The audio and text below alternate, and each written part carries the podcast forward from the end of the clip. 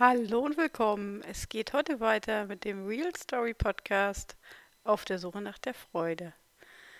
Ja, wieder möchte ich vorweg ein, zwei, drei Worte erwähnen. Und zwar, ja, solltest du das erste Mal heute in Auf der Suche nach der Freude reinhören, empfehle ich dir ganz dringend mit der ersten Folge, erschienen am 15. Januar, zu starten. Denn das ist eine Geschichte, die man ja zusammenhängend hören sollte.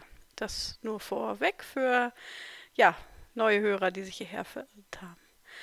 Und ja, wieder sind in den letzten zwei Wochen wirklich, ja, interessante Begegnungen entstanden, teilweise auch aufgrund des Podcasts. Und ja, ich staune selber, wie sich gerade mein Leben nochmal so nebenbei weiter und weiter entwickelt und ja, ich eine Zufriedenheit entwickle und ja, also ein, ein Gefühl, einfach angekommen zu sein.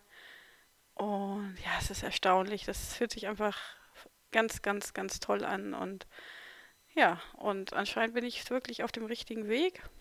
Und dazu passend habe ich letzte Woche eine Podcast-Folge von ja, meinem stillen und heimlichen Mentor Lars Arment gehört, mit dem ich schon ja jetzt seit drei Jahren ja etwas verbindet. Und ja, er hat auch dieses Thema gehabt, äh, seine Geschichte zu veröffentlichen oder rauszugehen mit seiner Geschichte. Und ja, für mich hat das jetzt ja so ein ganz so einen Sinn ergeben. Und äh, ja, er hat dazu gesagt, dass es im Endeffekt einen befreit, mit seiner Geschichte nach draußen zu gehen.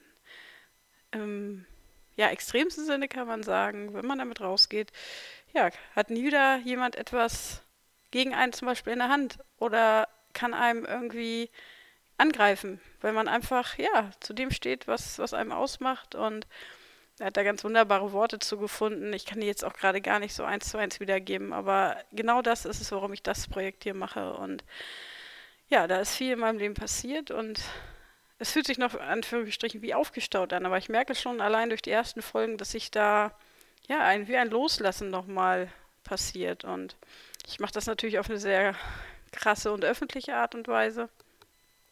Aber der gleiche Effekt entstand auch, wenn ich mich zum Beispiel das erste Mal gegenüber Freunden oder ja, oder Partnerinnen geöffnet habe. Ähm, es bringt etwas in Bewegung wenn man das, was in einem vorgeht, halt einfach mit jemandem teilt. Und ob man das nun eins zu eins mit der besten Freundin oder in so einem Stil wie ich mache, ähm, ja, es bringt Entlastung und von daher äh, kann ich euch nur empfehlen, wenn ihr auch unter ja, belastenden Erlebnissen leidet und bisher halt nicht den Mut hattet, euch irgendjemandem anzuvertrauen, macht es.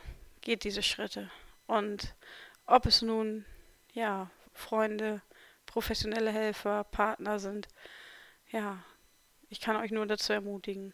Und ich habe es jetzt auch wieder erlebt, dass mir wirklich ganz, ganz tolle Menschen auch geschrieben haben und ja, dass wir ja so nochmal der ein oder andere auch noch mit Facetten in Kontakt gekommen ist, die er vielleicht so vorher nicht erahnt hätte. Ja, das auch wieder so als Vorwort. Es soll ja keine Podcast-Folge oder so werden. Ja, nun wünsche ich euch wieder viel Spaß und es folgen wieder neue Kapitel von Auf der Suche nach der Freude. Der Mensch, der alles veränderte. Das neue Jahrtausend hat gerade begonnen und leider ist die Welt nicht untergegangen. Ich habe es mir doch so sehr gewünscht. Ich absolviere mein erstes richtiges Praktikum während meiner Ausbildung. Ich bin in einer Polizeidienststelle meiner kleinen Heimatstadt gelandet. Ich habe dort bereits schon ein einjähriges Praktikum absolviert und kenne mich sehr gut aus kenne die Kollegen und dienstlich ist es eher ruhig. Manchmal zu ruhig für mich. Ich spüre, dass ich neue Impulse brauche. Eines Abends lande ich auf der Homepage, einer Homepage für Singles. Und aus irgendeiner Eingebung heraus stelle ich dort ein Gesuch ein. Ich stecke zwar in einer hoffnungslos toxischen On-Off-Beziehung und weiß, dass es so nicht weitergehen kann. Schnell formuliere ich ein paar Zeilen und klicke auf Senden halb Spaß, halb Ernst.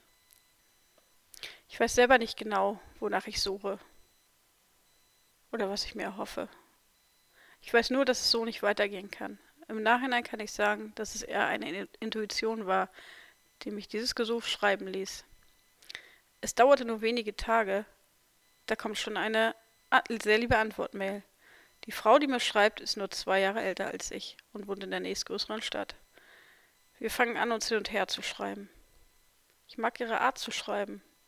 Es folgen erste Telefonate und der Wunsch, sich das erste Mal zu treffen. Es dauert nicht lange und ein Termin steht fest. Ich fahre zu ihr. Wir treffen uns auf einem Parkplatz. Als ich sie das erste Mal sehe, denke ich, oh mein Gott, sie ist überhaupt nicht mein Typ.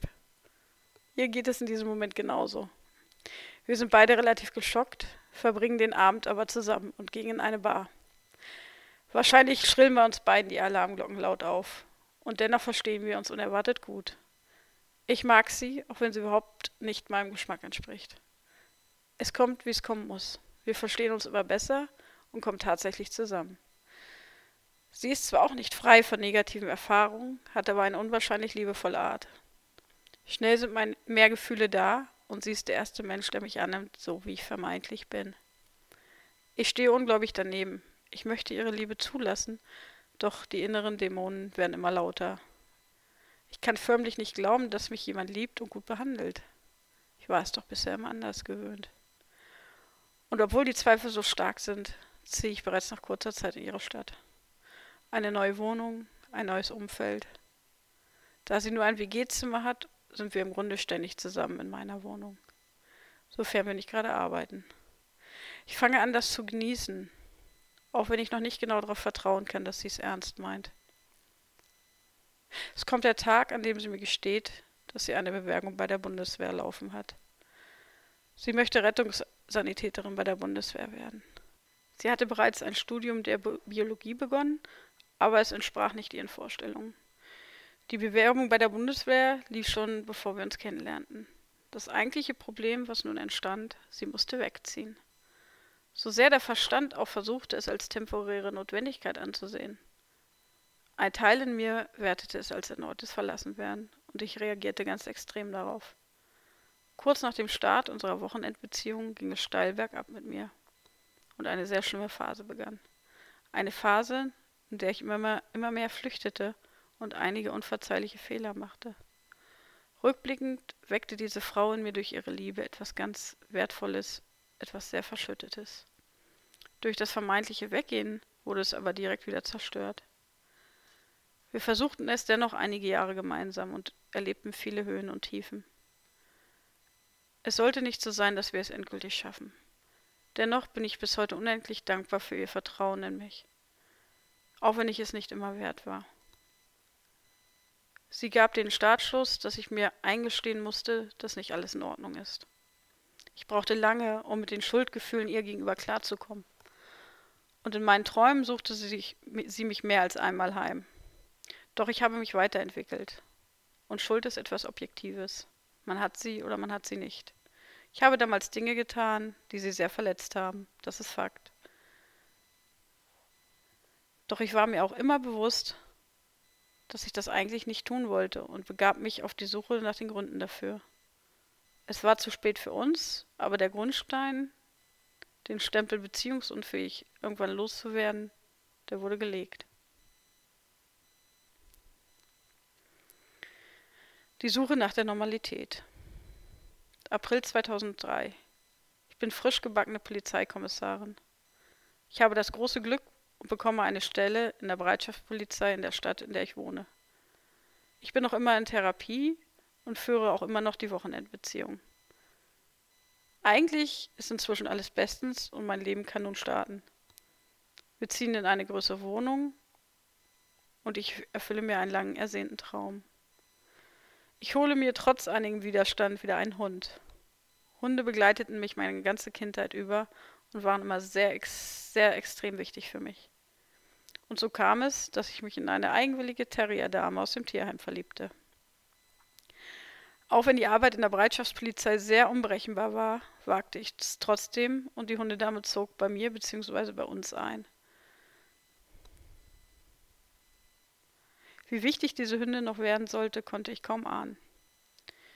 Ich genoss es sehr, dass nun immer jemand da war, wenn ich nach Hause kam. Zunächst war auch alles ganz neu und aufregend. Ich bemerkte nicht die Warnzeichen der Dunkelheit. Sie kroch aber stetig immer mehr in mein Leben. Und irgendwann waren sie wieder da, die düsteren Gedanken. Sofern ich nicht gerade arbeitete, fiel ich immer öfter in diese Stimmungslöcher. Da war wieder das Gefühl, irgendetwas nicht aushalten zu können. Ich war völlig unruhig. Meistens schaffte ich es, diese Energie durch große Runden mit dem Hund abzubauen. Doch immer öfter saß ich verzweifelt abends auf dem Sofa und nur die braunen Hundeaugen hielten mich am Leben. Ich hatte in dem Jahr Bereitschaftspolizei nicht nur mit den düsteren Gedanken zu kämpfen. Es kamen die körperlichen Schmerzen hinzu. Obwohl ich so dünn und so sportlich wie nie zuvor war, hatte ich immer wieder starke Rückenschmerzen. Ich fiel mehr aus, als mir lieb war. Ich hatte inzwischen auch eine neue Therapeutin. Die Frau meines ersten Therapeuten hatte mich übernommen. Ich weiß nicht, ob der Doc damals schon ahnte, wo meine eigentlichen Probleme lagen. Für mich war es aber deutlich angenehmer, mit einer Frau weiterzuarbeiten. Sie musste mich ein ums andere Mal auffangen. Und es kam auch bei ihr zu einer Therapiestunde, die einiges ins Rollen brachte. Als ich eines Tages wieder einmal sehr mit dem Leben haderte, bot sie mir eine kleine Übung an. Ich sollte auf zwei Blatt Papier jeweils das Wort Leben und Tod aufschreiben. Anschließend legte sie diese beiden Seiten in einem größeren Abstand voneinander auf den Boden. Ich sollte mich nun zwischen den beiden Polen so positionieren, wie es mir aktuell geht. Ich stellte mich sehr nah an das Blatt mit dem Wort Tod. Aber ich stellte mich nicht auf das Blatt. Sie fragte mich, warum ich mich nicht draufstellen möchte. Konkreter fragte sie schon ein wenig provozierend, warum ich mich denn nicht wirklich umbringe. Ich war zuerst sehr geschockt von der Frage. Und ich muss hierzu betonen, dass sie mich schon ein Jahr kannte, als diese Frage kam. Sie konnte mich schon sehr gut einschätzen. Ich stockte erst etwas. Dann musste ich ihr gegenüber zugeben, dass es da ein Licht der Hoffnung in mir gab. Eine Hoffnung, dass sich die Dinge ändern können und dieses düstere Leiden ein Ende hat. Dieses Licht der Hoffnung war so winzig klein, aber es war da und ließ sich nicht ignorieren. Dieses Licht hielt mich davon ab, meinem Leben ein Ende zu setzen. Und die Entscheidung, dieses Licht endlich wahrnehmen zu wollen, veränderte alles. Ich fing endlich an, in der Therapie offen zu reden und nicht nur eine Show zu spielen. Ich versuchte dahin zu sehen, wo es weh tat, auch wenn es mich noch oft überforderte. Es waren harte Stunden dabei, und ich fiel immer noch ein ums andere Mal in tiefe Löcher. Dienstlich blieb das nicht unbemerkt. Doch wieder wählte ich den Weg der Offenheit. Als der Rücken mich einmal mehr lahmlegte, suchte ich das Gespräch mit meinem Vorgesetzten. Man muss dazu sagen, dass es in der Bereitschaftspolizei härter zugeht. Dementsprechend hatte ich große Angst, dort offen zu reden. Aber wieder hörte ich auf die innere Stimme und ich wusste, dass ich darüber reden muss. Das Gespräch mit meinem Vorgesetzten wird mir immer in Erinnerung bleiben. Nachdem ich ihn über meinen durchaus labilen Zustand berichtet hatte, wurde er sofort sehr emotional. Auch er steckte in einer sehr schwierigen Phase und hatte privat große Probleme. Es entwickelte sich ein ganz tolles und offenes Gespräch. Er hatte viel Verständnis für meine Lage. Ich versicherte ihm, dass ich mir helfen lassen werde, und er schenkte mir sein Vertrauen. Wir fuhren im Entschluss das ein oder andere Mal allein zu Einsätzen raus, und es waren immer gute Gespräche. Meine ganze Angst löste sich in Luft auf. Ich schaffte es, das Jahr Bereitschaftspolizei dadurch sehr gut zu überstehen.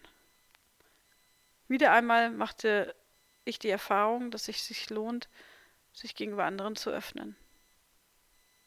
Rückblickend war es die Summe dieser ganzen Erfahrungen, die meinen Heiligungsweg generell so positiv beeinflussten.